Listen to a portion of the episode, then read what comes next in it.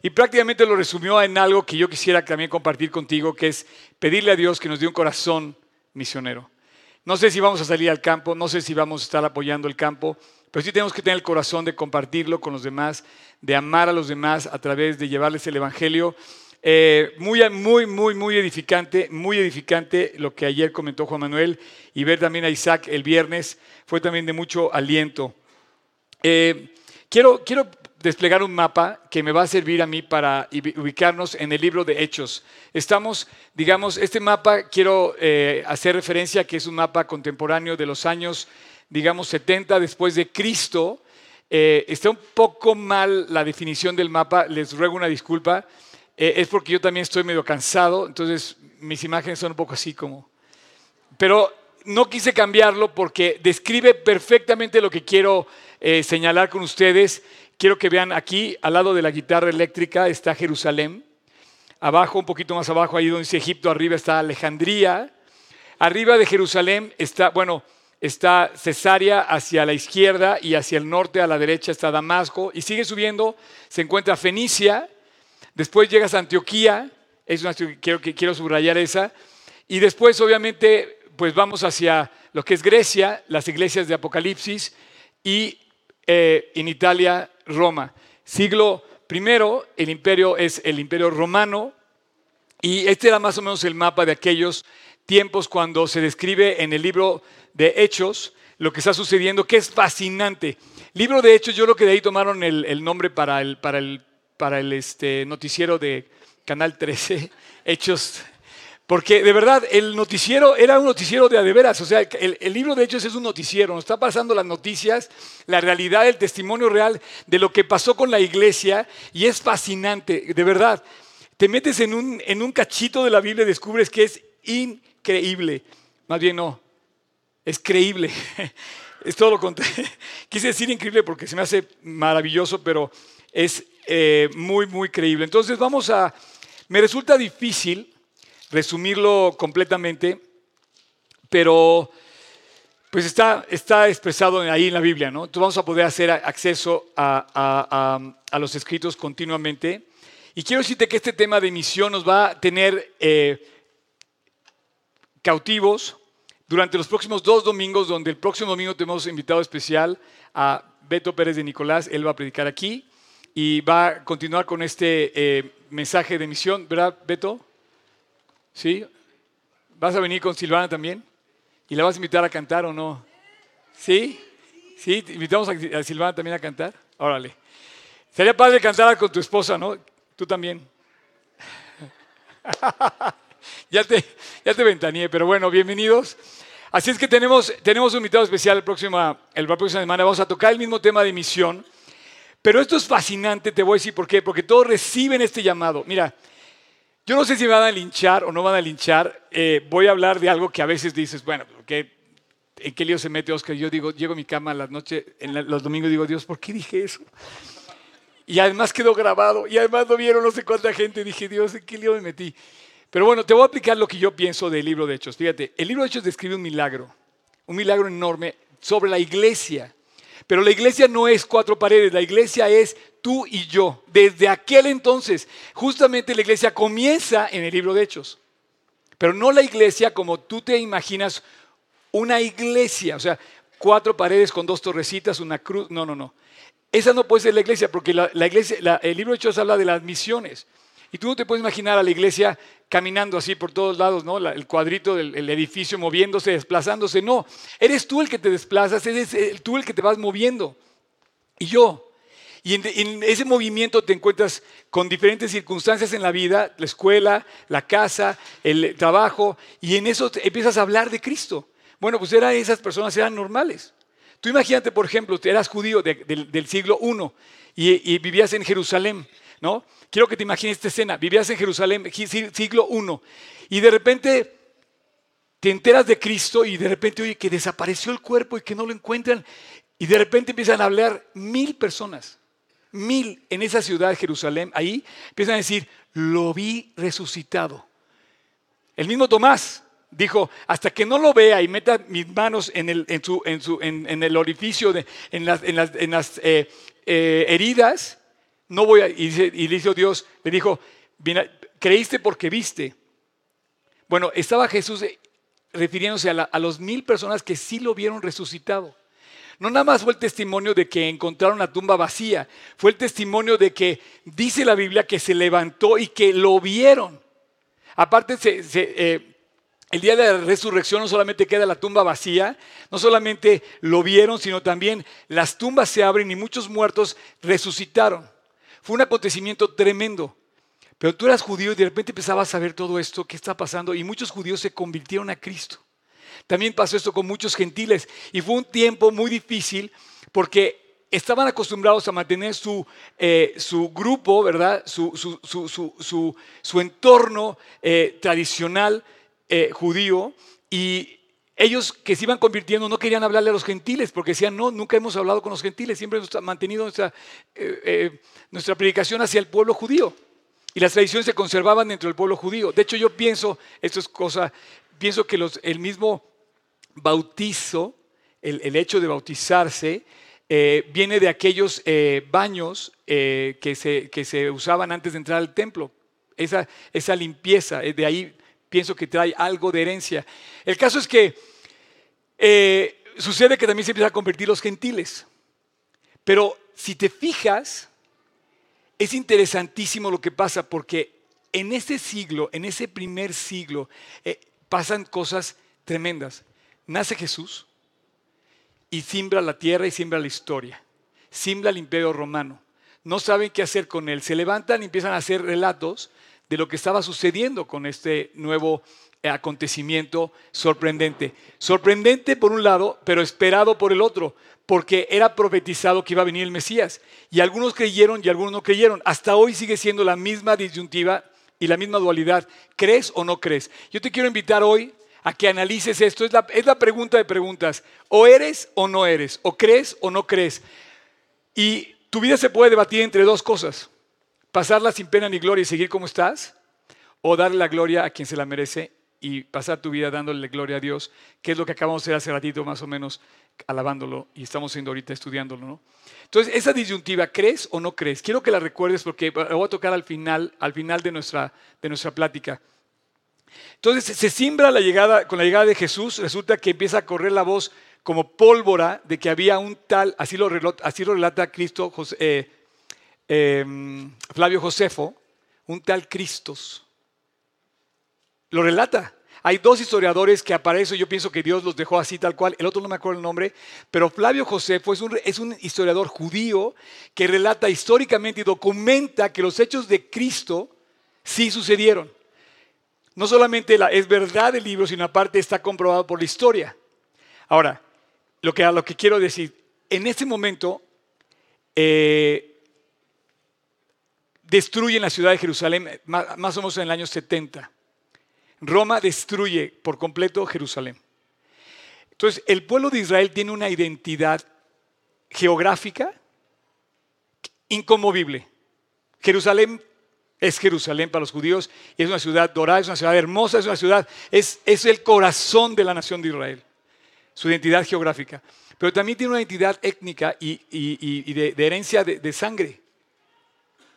Ellos perdieron su identidad geográfica, pero no perdieron su identidad étnica, ¿estás de acuerdo? Ellos siguen manteniéndose como una nación unida y muy fuerte eh, en ese sentido. Sin embargo, el lugar se destruye. Y en ese lugar justamente arranca también la persecución contra el pueblo de Israel. Lo relata el libro de Hechos. Puedes poner, por favor, eh, Hechos 11, versículo, vamos a leer a partir del versículo 19 y ahorita vamos a volver al, mapa. Dice, ahora bien, los que habían sido esparcidos por causa de la persecución que hubo con motivo de Esteban, esta es una persecución. O sea, definitivamente eh, eh, quiero decirte que el libro de Hechos relata que se desata una persecución tanto contra los judíos, tan es así que destruyen los romanos, destruyen Jerusalén. O sea, no hubiera sido de otra manera. Si no estuvieran perseguidos los judíos, eh, Jerusalén no hubiera sido destruida. Es más, los que han estado, hemos tenido la oportunidad de estar en Masada, el último bastión del grupo de judíos eh, celosos de esa, de esa identidad israelí eh, eh, y, de, la herencia judía, ahí es el último lugar donde terminan los romanos por destruir Masada y, bueno, esa famosa historia de lo que sucede en Masada por ahí de año 73. Ya habían destruido Jerusalén, no me acuerdo bien las fechas, pero debe haber sido eh, un año, año y medio, dos años después de que destruyeron Jerusalén. El caso es que la persecución arranca y lo describe el libro de Hechos, pero si te fijas, también describe una persecución hacia los creyentes. Esteban, este hombre, dice, la persecución que hubo con motivo de Esteban, eh, involucra a un eh, judío convertido que después lo nombra el libro de Hechos como un diácono, uno de los siete diáconos que menciona el libro de Hechos. Él era un judío que se convierte y desata una persecución también contra los primeros creyentes en Cristo. Y dice que pasaron hasta Fenicia, Chipre, Antioquía, y no hablando a nadie la palabra, sino eh, solo a los judíos. Es lo que te decía. Entonces, mira, describe el pasaje. Ah, ya me perdí. Ah, ahí estoy. ¿Puedes volver a poner el mapa, Tocayo, por favor? Dice, Ahora bien, los que habían sido esparcidos por causa de la persecución que hubo con motivo de Esteban, eso pasó en Jerusalén. En el capítulo 11 de Hechos relata esta persecución que fue como, digamos, eh, lincharon a pedradas a Esteban y que lo presenció Pablo, el apóstol, bueno, después se convirtió en el apóstol Pablo, que era Saulo, pero dice, con motivo de Esteban, pasaron a Fenicia, lo que es ahora la actual Siria, hasta Chipre, ahí está la isla de Chipre, y después subieron a Antioquía. Antioquía. Esa, esa ciudad era junto con Alejandría y junto con Roma las tres ciudades más importantes del imperio romano de ese momento. Eran las ciudades capitales, eran las ciudades cosmopolitas, eran las ciudades donde estaba el fashion, estaba eh, la tecnología, los avances, la, fuerza del ejército y también estaba mucho pecado.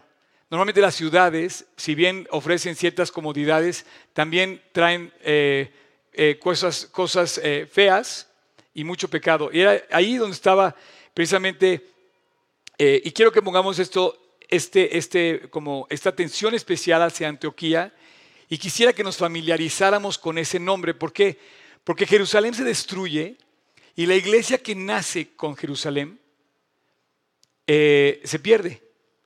Entonces digamos que estamos empatados, a eso es a lo que iba. El pueblo de Israel y la iglesia quedan empatados en la misma situación que enfrentan unos del otro. Empiezan a ser perseguidos, por un lado los creyentes, los primeros creyentes, y por otro lado los judíos que ya quedan esparcidos. Pero es aquí donde yo te digo que, es una percepción personal. ¿No te llama la atención que durante dos mil años el pueblo de Israel, queda, queda como apagado? Queda sin su lugar. Son los dos mil años de dispersión del pueblo de Israel. Pero la iglesia es como una chispa que arrancó un fuego que nadie lo pudo parar la han perseguido, han querido quemar las Biblias, fueron perseguidos a muerte. Los primeros cristianos murieron en el Coliseo romano. Todos estaban, todos los primeros cristianos, todos murieron perseguidos por su fe. Pero la iglesia no se apaga. La iglesia crece y se fortalece. A mí se me hace increíble eso. Entonces, mientras uno, por cierto, la profecía decía que iba a pasar esto, Jesús cuando habla con la higuera antes de entrar en Jerusalén, que la maldice y le dice, aprended de la higuera, porque con hojas estén echando ramas, sabed que el fruto ya viene. Bueno, la higuera es Israel y él proféticamente está diciendo que va a llegar un momento que va a volver a echar flores esa higuera. Y el próximo año, en el año 2018, Israel va a celebrar su 70 aniversario como nación establecida y volvió a recuperar hace 70 años su identidad geográfica. Y tú y yo somos la generación que somos testigos de eso. Esta generación de ese tiempo fue testigo de la destrucción de Jerusalén. Nosotros hemos sido testigos y yo en lo personal he tenido la fortuna de estar en Jerusalén varias veces. Me emociona, me hace llorar cada vez que entro. Cada vez que entro a Jerusalén desde el, monte Scopus, ahí en la Universidad Hebrea de, Jerusalén, hacemos una oración por la paz de Jerusalén, como, como dice el Salmo 122. Orad por la paz de Jerusalén, porque yo sé que en su paz nosotros vamos a tener paz también. Y cuando haya guerra, ahí vamos a tener guerra nosotros. Está profetizado, señores. Ah, bueno, el caso es que somos testigos de ese regreso de los judíos a su tierra y hoy es una notable nación. Es líder en todo lo que te puedas imaginar. el 50% de los premios Nobel, todos son israelíes, son judíos. En la medicina, en la arquitectura, en la milicia, en la, en la agricultura, en la... En fin. Pero bueno, Dos mil años queda apagado, pero dos mil años se prende la iglesia, se prende, se se empieza a expandir por un llamado de Dios en varias partes de la Biblia, especialmente en esa que hizo referencia durante este fin de semana, Mateo 28, eh, eh, los últimos versículos, 19 al 20, 18 al 20, donde Jesús le dice a los discípulos, id por todo el mundo y predicar el Evangelio. Pero haz de cuenta que les dio su sentencia de muerte. Y mientras ellos enfrentaron una persecución, la iglesia iba despegando. Y en lugar de atemorizarse y de, y de tener temor, crecen. Y el pasaje dice que se fueron, primero obviamente algunos murieron como Esteban en Jerusalén y otros empiezan a huir hacia el norte. Algunos van a Damasco, que está al norte, y otros siguen más arriba hacia Siria, Fenicia, y llegan a Antioquía. Y Antioquía se convierte en un lugar que va a ser la sede o la capital del, digamos, de donde va a surgir todo el movimiento del, Antiguo, del Nuevo Testamento hacia la predicación del Evangelio. Entonces dice, eh, versículo 20, pero había entre ellos algunos varones de Chipre y de Sirene, los cuales cuando entraron en Antioquía, hablaron también a los griegos anunciando el Evangelio del Señor Jesús. Entonces estamos documentados ahorita que ya hablaron a los judíos y ya hablaron a los griegos. Entonces el Evangelio se sigue expandiendo, no se atemorizan y se extiende el Evangelio. Versículo 21 dice, y la mano del Señor estaba con ellos. No puedes poner este versículo en las tres pantallas, Tocayo. Yo sé que puedes. Dice, y la mano del Señor estaba con ellos. Y el gran número creyó y se convirtió al Señor. Muchos, muchos creyentes eh, se, eh, aceptan el, testimonio de los, eh, de los primeros evangelistas, misioneros que salieron y se convierten. Gracias, Chan. Yo sabía que tú podías. ¿Y qué puedes subrayar? Ahorita te voy a decir qué parte tú ya sabes cuál. Estate listo para subrayarla. Y bueno, esta es la misión que tenemos, que gran número de personas se conviertan. Queremos que el mayor número de personas se conviertan. La misión que tenemos es que el mayor número de personas se conviertan. Si viviéramos en un país de creyentes, seríamos una nación fuerte, sólida, confiable, puntual, capaz, tecnológicamente avanzada. ¿Por qué? Porque los creyentes pincados en los principios de Dios, transforman la vida. De hecho, eh, la revolución que hicieron sobre el imperio romano provocó que se destruyera el imperio romano. Los creyentes. La batalla no la ganó Roma, no la ganó el imperio, la, la batalla la ganaron esos principios que Dios sembró en el corazón de aquellos valientes que enfrentaron sus vidas y con su vida dieron la difusión al Evangelio y se fue creciendo y creciendo y creciendo. Y yo te quiero decir una cosa, esto me llama la atención porque yo estoy seguro que aquí nosotros, no por este lugar, sino porque tú y yo hemos tomado pasos de decisión para predicar el Evangelio, para hablar de Cristo, para avanzar en esto de predicar la palabra. Y ha sido valiente eso. Hoy celebramos tres años, pero son 20 de que nos cambiamos de casa de mamá y yo veo a mi mamá también como una persona valiente que dijo, oye, vamos a predicar en la casa. Y éramos tres monos, como yo digo. Pero este, ya, un día va a oye, ¿por qué decías mono? Me decía. Éramos tres cuates allá adentro y finalmente estamos acá y Dios ahora ha expandido esto. Imagínate lo que puede hacer Dios con cada uno. Mi mamá jamás imaginó que iba a estar yo parado aquí con ustedes y la difusión que tenemos hoy. La palabra del Señor tiene que difundirse y, gran número de personas tiene que creer. Y yo hoy te invito a que pienses qué pasaría si compartes el Evangelio. Que gran número de personas va a... Y es la única forma que este país va a cambiar. Atrévete a compartir. Y ese es el llamado que ayer nos invitaba Juan Manuel. No es un llamado nuevo, es un llamado de siempre.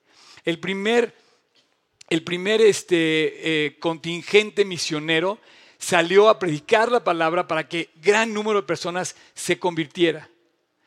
Y quisiera yo eh, ahondar en, gracias, en esto que, que quiero subrayar antes. En esta labor de predicar el Evangelio, la mano del Señor va a estar contigo. Llevo 38 años predicando la Biblia y la mano de Dios ha estado conmigo. Y ustedes la han visto. A lo mejor ustedes me conocen o a lo mejor conocen a alguien en donde han visto que efectivamente la mano de Dios ha estado manifestándose. Y yo no sé, pero esto es en serio. Muy en serio. Tú no puedes caminar por la vida solo, con tus manos haciendo las cosas. Si tú no te das cuenta que necesitas la mano de Dios, vas a pasar por muchas carencias. Pero si te das cuenta que la mano de Dios te puede fortalecer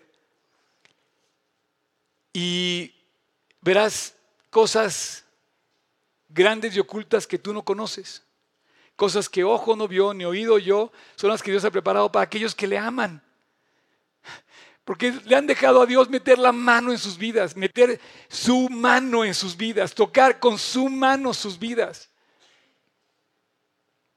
Dice que Él es capaz con su mano de hacer mucho más de lo que pedimos o entendemos.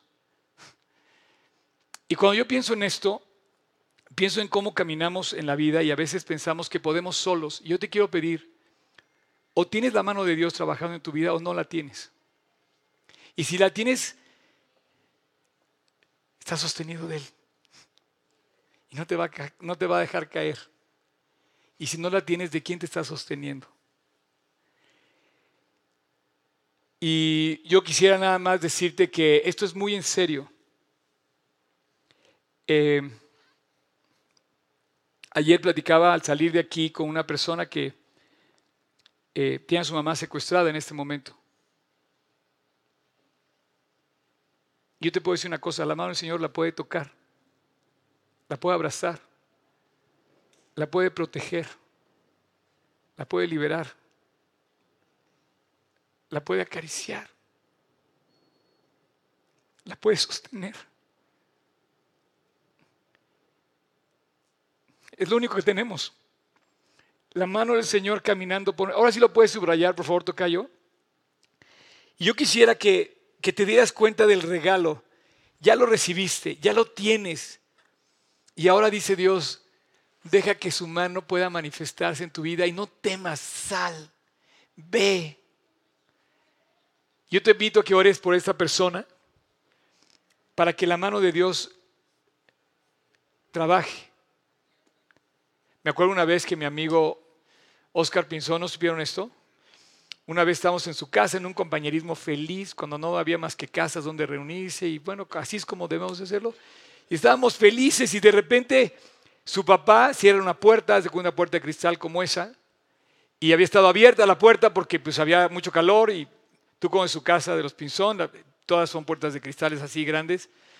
Y entonces de repente empezamos a jugar no sé qué cosa, el sale corriendo y no se dio cuenta que la puerta que estaba abierta ahora estaba cerrada y la atraviesa. Y en un instante la reunión que era un aliento, una bendición, se volvió una tragedia, sangre por todos lados, el cuate, sus manos, su cara, su, su brazo eh, con, con, rajadas del cristal. Y bueno, la ambulancia, no sé qué, el este, el, el hospital, y a los 10 minutos estábamos en el ABC de, de aquí de Constituyentes, que es el hospital más cercano a su casa, y o era en aquel entonces. Eh, y me acuerdo que, yo me sentía muy mal porque yo había iniciado el juego. Aunque yo no había cerrado la puerta, yo tenía la puerta abierta. Pero era mi amigo, ¿me entiendes? Era mi amigo. Le digo, ¿qué? Y entonces yo me acuerdo que me senté en el estacionamiento del, del, hospital y decía, Dios, extiende tu mano y toca su vida. Bueno, mientras yo estaba orando y todos estábamos orando por él, el mejor, no sé cómo se diga, cirujano plástico, eh, no sé cómo se diga en términos, el caso es que de repente me dice, oye, el fulano de tal, no sé quién era famosísimo, está operando a Oscar. Bueno, si tú lo ves, no tiene, no tiene ninguna herida. Pero él te las puede señalar, mira, aquí estaba, aquí estaba, aquí estaba, aquí estaba, aquí estaba, aquí estaba, aquí estaba. De verdad, fue un tiempo donde todos nos pusimos a orar y Dios lo sacó adelante. No le evitó la operación, no le evitó el, hospital, pero la mano de Dios, no se me olvida que me senté en el estacionamiento y dije, Dios, extiende tu mano, tú lo puedes hacer con tu mano. Y toca.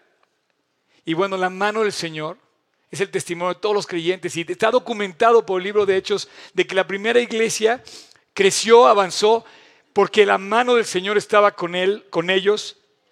Y esto es algo que no puedo dejar de reconocer que la mano de Dios ha estado sobre este lugar. Cumplimos muchos años de Cristo y la mano de Dios se puede manifestar. Y la mano de Dios está en las personas que te invitaron. No sé si te das cuenta, pero la mano de Dios de las personas que te invitan a la Biblia dice, oye, es que la mano de Dios ha estado conmigo. O no te lo dicen así. O sea, cuando te hablan de Cristo, mira, es que la mano de Dios está conmigo. Entonces aguas porque si no, Él va a meter la mano y te va a pasar algo a ti. No, te lo, no te lo dicen, pero tú lo ves. Tú ves a los creyentes y ves la mano de Dios con ellos. El cuate que te habló de Cristo o la chava que te habló de Cristo y te invitó a acercarte a Dios, tú ves la mano de Dios que está con ellos. Mínimo en la sonrisa o en la paz que les da. Versículo 22 dice, y llegó la noticia de estas cosas a oídos de toda la iglesia que estaba en Jerusalén. Jerusalén, el mapa otra vez.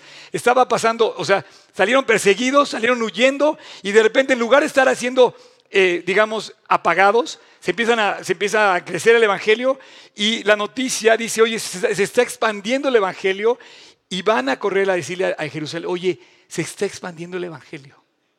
Porque la iglesia madre estaba en Jerusalén, ahí, ahí estaban los primeros creyentes. De hecho, Jesús asciende desde Jerusalén y dice, que primero vayamos a, eh, Jerusalén, a, Judea, a Samaria y hasta lo último de la tierra. Y de ahí se extiende el Evangelio como una onda masiva, expansiva, perdón.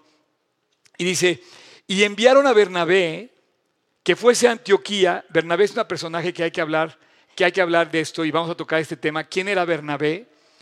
Porque Bernabé, prácticamente él y Pablo, son los grandes, grandes, grandes misioneros de toda la historia. Y dice que enviaron a Bernabé de Jerusalén a Antioquía. Te digo que vamos a estar familiarizados ya con la, con la ciudad. Dice, este versículo 23, cuando llegó y vio la gracia de Dios, se regocijó y exhortó a todos los que con propósito de corazón... Perdón, es que traigo muy emocionado. Dice, y exhortó a todos a que con propósito de corazón permaneciesen fieles al Señor.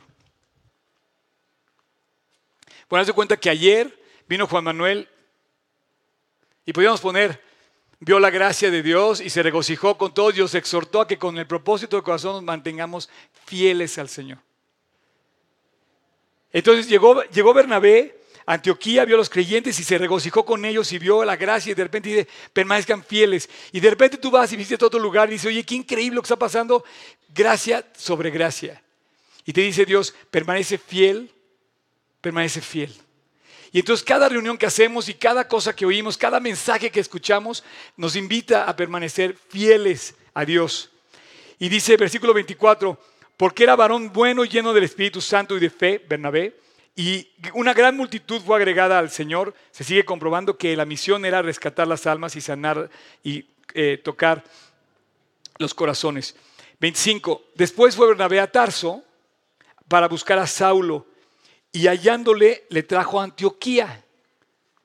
Si tú ves el mapa, eh, él viaja de Antioquía, sale y se va a buscar a Tarso. ¿Puedes poner el mapa otra vez, Tocayo? y busca a... Lo que pasa que está hasta acá. ¿Dónde está? ¿Ya lo viste? Tarso. Uh,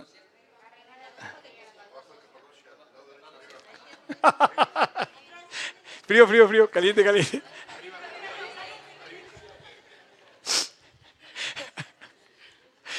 Bueno, van por él a Tarso, Saulo de Tarso, y lo regresa a Antioquía. Y este Bernabé, la verdad fue clave, es como el cuate que te habló de Cristo. Si no hubiera habido un Bernabé, no hubiera habido un Saulo. O cuando menos no hubiera habido el testimonio de Saulo, porque él lo invita a sumarse a este equipo misionero y va por él a, Tarso y lo relata el libro. Es increíble. Y luego dice, versículo 27, perdóname, versículo 26. Esto es muy importante. Y se congregaron allí todo un año, Saulo y Bernabé, con la iglesia. Y vuelvo a referir, la iglesia es no las cuatro paredes, sino el cuerpo de creyentes. Y dice, y enseñaron a mucha gente y a los discípulos, fíjate bien, se les llamó cristianos por primera vez en Antioquía. ¿Nunca te ha pasado eso? Cuando hablas de Cristo, oye, ¿tú qué eres? ¿Nunca te han preguntado? ¿No, no te han preguntado? ¿Qué les dices? Soy G316. No. No, no, no, no, no, no. no. Me dices, soy... O sea, la verdad es que es una pregunta que te refiere a una identidad. La gente quiere saber qué eres y tú debes saber qué eres. Entonces, cuando, les dice, eh, les llamó por primera vez a los, se les llamó por primera vez cristianos a los cristianos, pues es el nombre que tenemos. Y cristiano quiere decir que seguimos a Cristo, porque si tú te das cuenta, la cantidad de religiones que hay en el mundo son muchísimas. ¿Cuál es la buena? Ninguna. Porque Dios no vino a poner religiones. Fíjate, la religión requiere esclavos, soldados, sirvientes, o no sé. Este, pero no, los creyentes no son eso. Los creyentes, Dios vino por amigos. Vino a amar a su gente y vino para que ellos se amaran. Dice, ama a Dios sobre todas las cosas. Y no te forza que lo ames, porque si te forzara que lo amaras, sería eso una religión. Pero cuando te dice que lo ames, te está diciendo que lo busques como buscas a la persona que te interesa buscar. Yo no sigo a Cristo por obligación, ni porque reciba algo, Recibo a Cristo porque, me, porque de verdad es, es, el amor de mi vida. Me acuerdo cuando yo me convertí, eh, era feliz con todo lo que yo tenía era un cuaderno. Esa era mi obra. Ese era mi trabajo. Ese era, ese era, mi, era mi cuaderno de discipulado. Yo llegaba feliz cuatro veces a la semana, de cuatro y media a seis, casa de Juan Manuel. No sé ni cómo lo hacía. Y durante 20 años. Y la gente me puso ¿No te cansaste? ¿No te aburriste? Oye, ¿qué maestría dura 20 años? ¿Me entiendes? No, la verdad es que no es que sea un maestro ni mucho menos, pero eh, sigo fascinado con este tema de estudiar la Biblia. Me sigue mostrando muchísimas cosas, porque Dios es ilimitado, inagotable, incontenible y, como decía, inigualable, ¿no? Y dice que se congregaron y enseñaron a mucha gente haciendo discípulos, se les llamó por primera vez a los discípulos cristianos. Somos cristianos porque seguimos a Cristo. Y entonces de repente la iglesia de Antioquía tuvo la identidad, ya no eran judíos, ya no eran gentiles, y de repente surge algo que transforma el imperio completo. Aquellos que seguían a Jesús. Versículo 27. Y dice, en aquellos días unos profetas descendieron a Jerusalén, a Antioquía, y, levantándose uno de ellos llamado Agabo, este también vamos a tocar el tema de Agabo, Daba a entender por el Espíritu que vendría una gran hambre en toda aquella tierra habitada. Todo el imperio romano iba a tener un eh, tiempo de hambruna.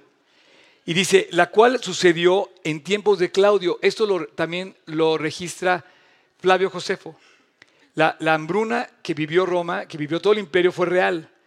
Hay cinco eventos en el libro de Hechos que están comprobados históricamente y documentados por los historiadores, lo cual comprueba que el libro de Hechos también es verdad.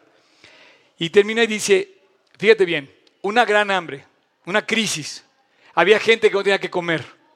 Y se levanta una asistencia humanitaria, pero quiero que cheques el mensaje cómo fue dado. Dice, entonces los discípulos, cada uno conforme a lo que tenía, determinaron enviar socorro a los hermanos que habitaban en Judea.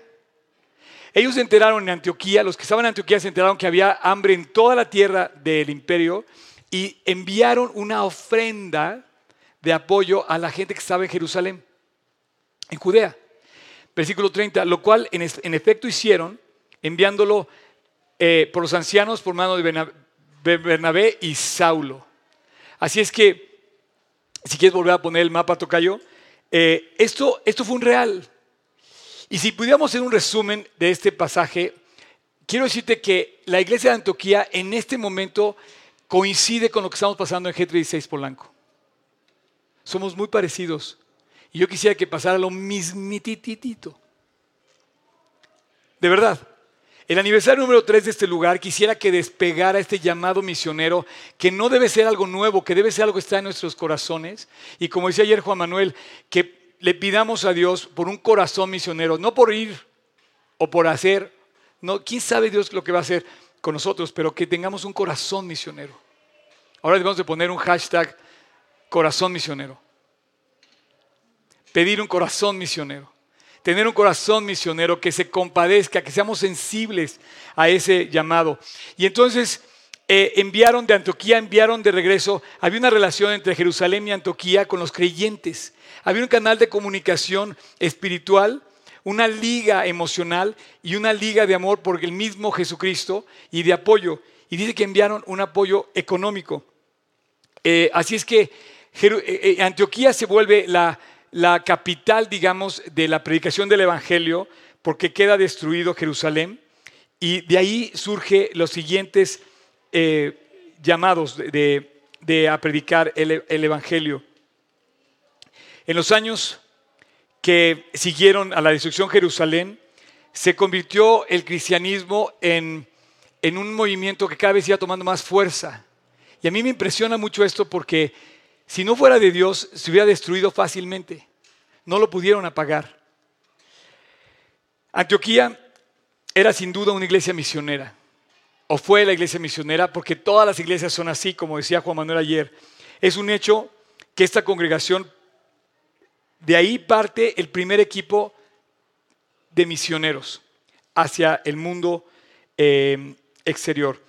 Eh, capítulo 13 de Hechos, vamos a estar trabajando entre el capítulo 7 y el capítulo 15 de Hechos, donde se relata todo esto, dice, había entonces en la iglesia que estaba en Antioquía profetas y maestros, Bernabé, Simón, al que se llamaba Níger, Lucio de Sirene, Manahem, el cual se había criado junto con Herodes, el tetrarca, y Saulo.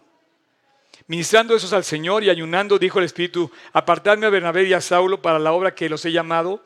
Entonces, habiendo ayunado y orado, les impusieron las manos les impusieron las manos y los despidieron. Y ellos entonces, enviados por el Espíritu Santo, descendieron a Seleucia y navegaron a Chipre. Y ahí salió el primer viaje de eh, Saulo y de Bernabé hacia las misiones, el primer viaje misionero. Así es que hay dos características con las cuales voy a terminar ya, y si quieren pasar, jóvenes del worship, por favor, quieren subir. Eh, hay dos características muy importantes en la iglesia de Antioquía, vamos a estar tocando, hoy hay más, pero hay dos importantes. La primera es la forma en la que ellos vivieron en una ciudad cosmopolita total. Y en eso nos parecemos mucho.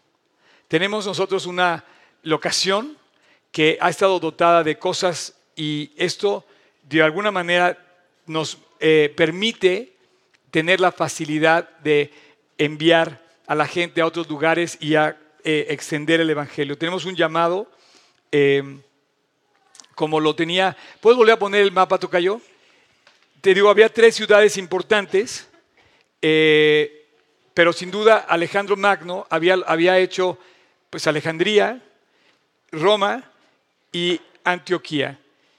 En, ese sentido, la, ciudad te permite tener ciertas facilidades para moverte y para eh, avanzar.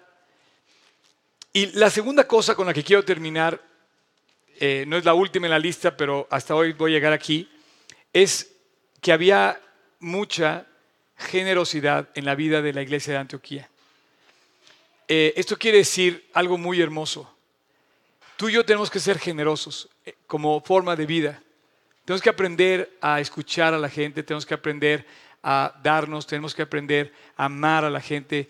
Y esto pasó en la iglesia de Antioquía como un fruto natural del Espíritu.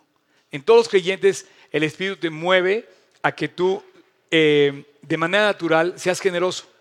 Es una de las características de la, de la conversión. Y bueno, em,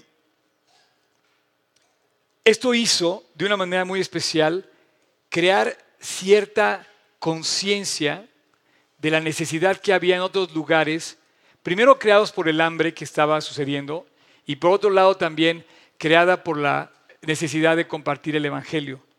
Entonces dice, versículo 26 del capítulo 14, dice, de ahí navegaron a Antioquía, desde donde habían sido encomendados por la gracia de Dios. Capítulo 15, versículo 4.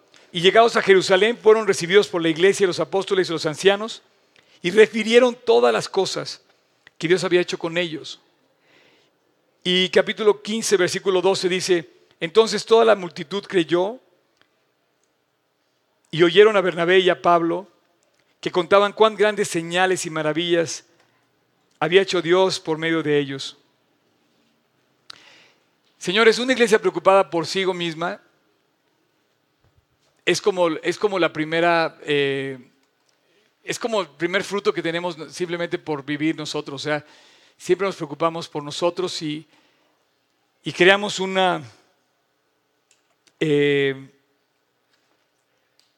como una forma de vida egoísta hacia donde nosotros somos el centro de lo que necesitamos. Pero Antioquía tuvo un sentir muy hermoso de ver por la necesidad de los demás. Y tuvo una sensibilidad en donde se empezó a preocupar por los demás.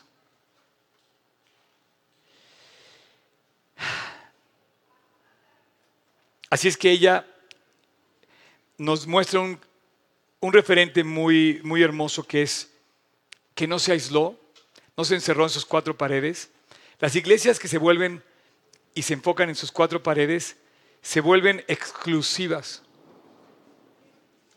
No permiten el acceso a menos que haga ciertas cosas. Y aquí las puertas han estado abiertas y las puertas de la iglesia en todo el mundo han estado siempre abiertas.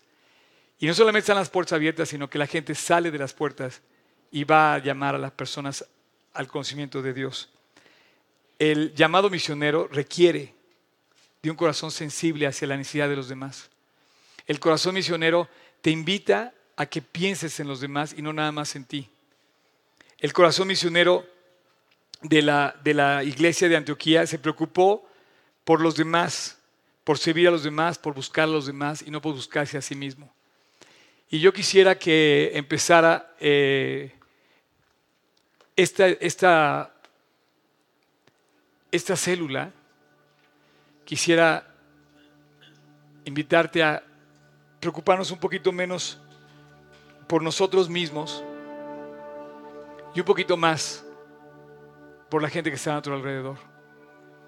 Que en ese sentido de que le pidamos ese corazón misionero, esta es una característica de ese corazón misionero. Tenemos muchas cosas, ahora tenemos que compartirlas. Pero lo más hermoso que tenemos es a Jesús.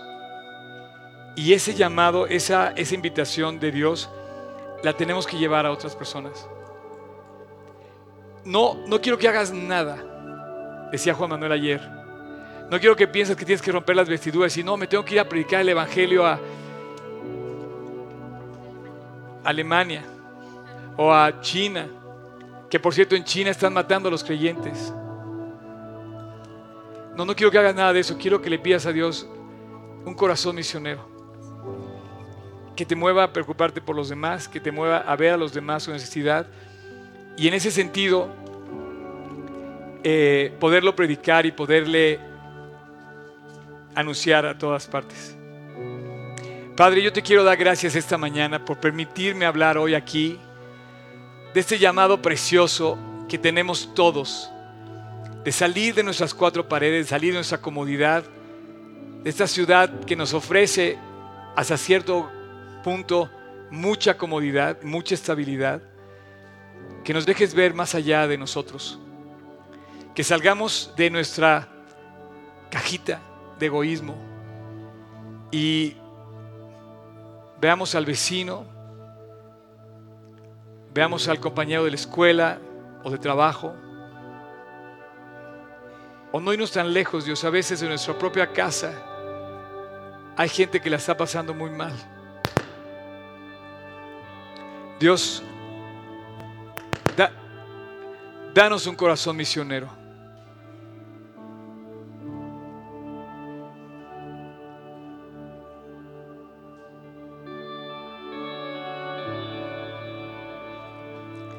Solo tú sabes lo que quieres hacer con nosotros, Dios, pero yo no me quiero quedar hasta aquí. Yo quiero seguir avanzando y quiero que todos avancemos y seguro, como lo hiciste conmigo, como lo hiciste con Juan Manuel, como lo hiciste con Emilio,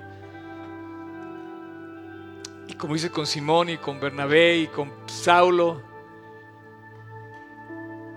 las pruebas, las dificultades, la salvación solamente te dio elementos y nos dio elementos para predicarte.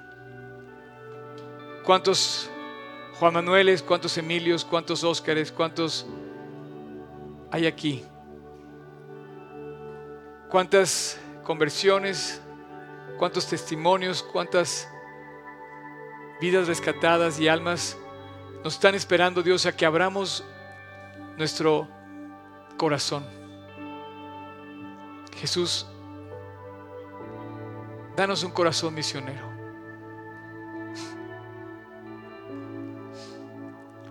Y gracias, Padre, porque tu mano va a estar sobre nosotros para enseñarnos, para guiarnos, para abrirnos puertas, alentarnos. Gracias, Padre, porque vamos a salir a predicar, no a nosotros, sino a ti. Porque no hay otro nombre en el cielo dado a los hombres, sino a Jesús. Gracias Dios porque podemos salir a predicar a alguien inigualable eres tú. Y te pido que nos des ese corazón que nos haga ver la realidad de un mundo tan feo que está allá afuera y la realidad y la evidencia de un nombre tan hermoso como el tuyo que lo puede cambiar. Señor, danos un corazón misionero y déjanos cambiar la historia.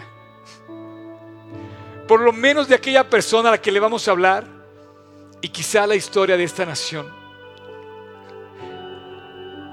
Padre, danos un corazón misionero a G316 Polanco, a G316 y a todos los creyentes.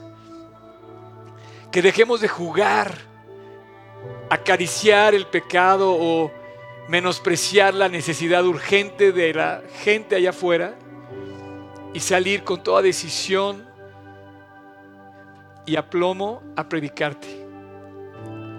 Señor, gracias por estos días de celebración que celebramos un nombre que es el tuyo. No adoramos a nadie más sino a ti, a Jesucristo. Gracias por esos tres días donde pudimos alentarnos, como decía el pasaje, a ser fieles al Señor. Y te pedimos, Dios, para que nos mantengas fieles. Te quiero dar las gracias por este lugar que no me refiero al lugar, sino me refiero a todos los que estamos aquí, Dios. Inclusive a la gente que nos ve. Te quiero dar gracias por darme la oportunidad a mí de predicar tu precioso nombre. Señor Jesús, no hay nadie como tú.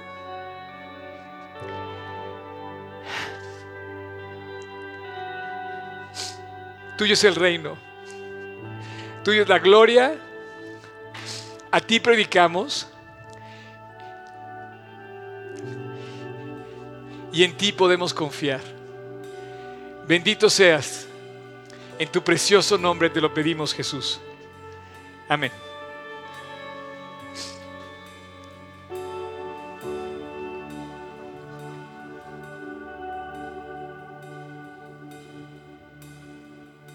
Tú fuiste el verbo en el principio, unigénito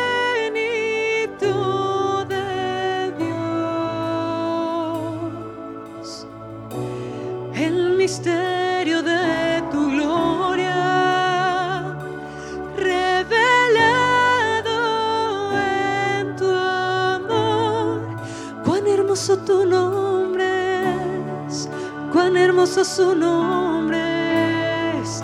El nombre de Jesús, mi rey. Cuán hermoso su nombre es nada se iguala a él. Cuán hermoso su nombre es, no hay otro nombre. Dejaste el cielo por salvarme.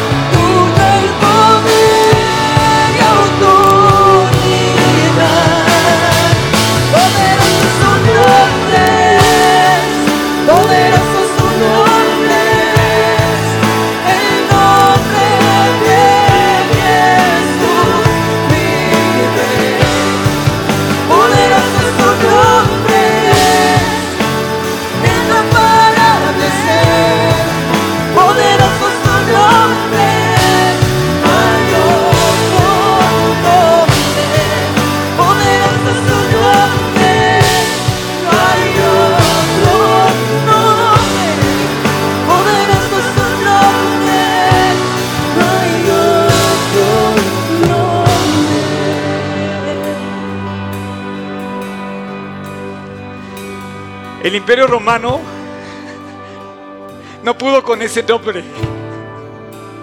Es Jesús. Los primeros cristianos derrotaron, derrotaron al imperio romano. Ya hablaremos del imperio romano porque finalmente Roma es algo especial. Pero nadie puede contra él. Pero él no puede accesar tu corazón si tú no lo dejas. Porque de tal manera te amó que dio a su Hijo unigénito para que todo aquel que en Él cree. Y yo no quisiera terminar, dice, inigualable, incomparable, hoy y por siempre reinarás.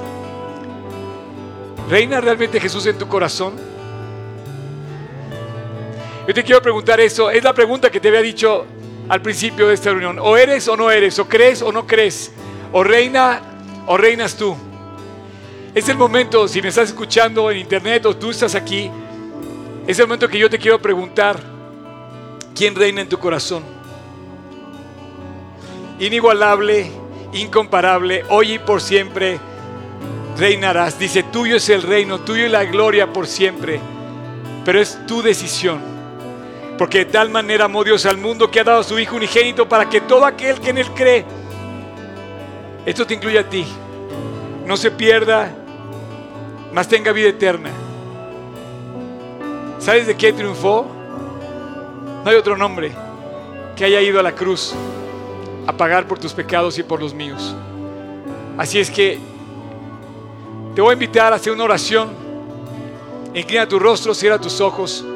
Y ahí donde estás, y cuando quiera que me escuches esto en línea, si tú me estás escuchando, este es tu momento. El mío sucedió hace 38 años, en donde le entregué a Dios mi vida. No hay otro nombre, incomparable. No hay nadie como Él. Nadie fue a la cruz, nadie murió en tu lugar. Y nadie morirá en tu lugar, solo Cristo. Los primeros cristianos se enamoraron de Él al ver este amor los primeros cristianos se convirtieron siendo pecadores al entregarle su vida y dejar que Él los limpiara, lo cual Él lo logró en la cruz. Ahí con tus ojos cerrados, te quiero pedir que me acompañes en oración. Si tú quieres, mi deber es decírtelo, mi misión es decírtelo. La decisión es tuya. Hoy Dios te está llamando. Y si tú quieres, te puede perdonar, te puedes reconciliar con Él y lo puedes dejar entrar a tu corazón para que todo aquel que en Él cree no se pierda, mas tenga vida eterna, porque Él está a la puerta y llama. Y si alguno oye su voz y abre la puerta, dice, entraré a Él y cenaré con Él y Él conmigo.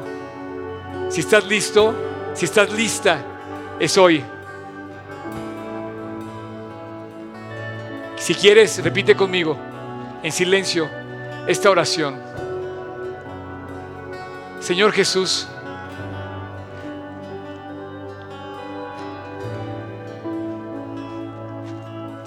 perdóname. Perdóname por haberme alejado de ti, por haberme dedicado a vivir en mis fuerzas y a luchar con mis manos. Hoy te entrego el reino, Dios. Te entrego mi corazón por completo y te pido que entres a mi corazón. Tuyo es el reino, mi reino, mi vida. Te la entrego hoy. Cámbiame, límpiame y úsame. Y a partir de hoy, Dios, quiero ser un cristiano. Identificarme solamente con un nombre, contigo con nadie más, con Jesús. A partir de hoy quiero salir a predicar con mi vida para vivir como un seguidor de Cristo. Tómame de tu mano, Dios. Como lo hizo la persona que me invitó, quiero vivir contigo a tu lado, quiero amarte y disfrutar de tu amor. A partir de hoy, creo en ti, Jesús. Te entrego mi vida aquí estoy. Gracias por haber la cruz y todo te lo pido. En ese nombre que es sobre todo nombre. En tu nombre Jesús. Amén.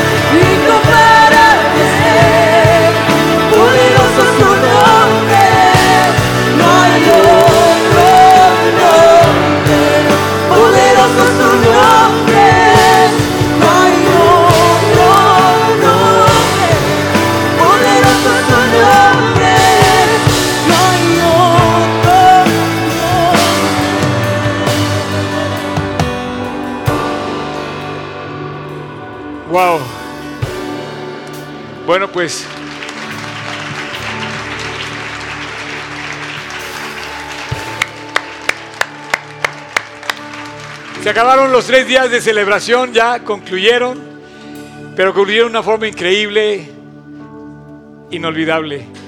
No quisiera terminar si antes preguntarte, antes de continuar las últimas dos canciones aquí con Tatiana, eh, hacerte la pregunta que quiero preguntarte. ¿Quién hoy invitó a Jesús a su corazón? Me gustaría que lo dijera, que levantara su mano y lo dijera, yo invité hoy a Jesús a mi corazón. Me hará muy feliz. Y también a Dios. Gracias a Dios. Eh, ¿Cómo te llamas? Elsa. Eh, ¿dónde- Gracias a Dios, Elsa. ¿Eh? Muy bien. ¿Alguien más que haya invitado a Jesús al corazón esta mañana? Allá atrás.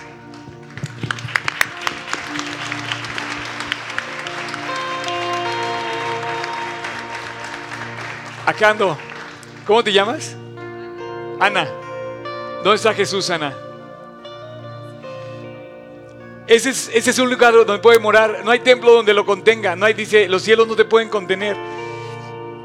El único que lo puede contener es Jesús. Dice la Biblia que, te lo voy a leer, dice,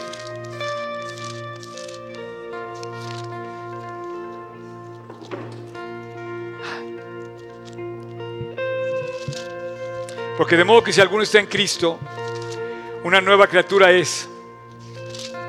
Las cosas viejas pasaron, he aquí todas son hechas nuevas. Estar en Cristo es tomar esa decisión de invitarlo a tu vida, entregarle el reino, decir Dios, gobierna tú. Y la mano de Dios va a estar sobre ti. Igualmente, Elsa, la mano de, Dios está sobre aquellos que le dicen a Dios, ven, quiero tomarme de tu mano. Alguien más que ha invitado a Jesús esta mañana a su corazón, esta tarde ya, ¿no?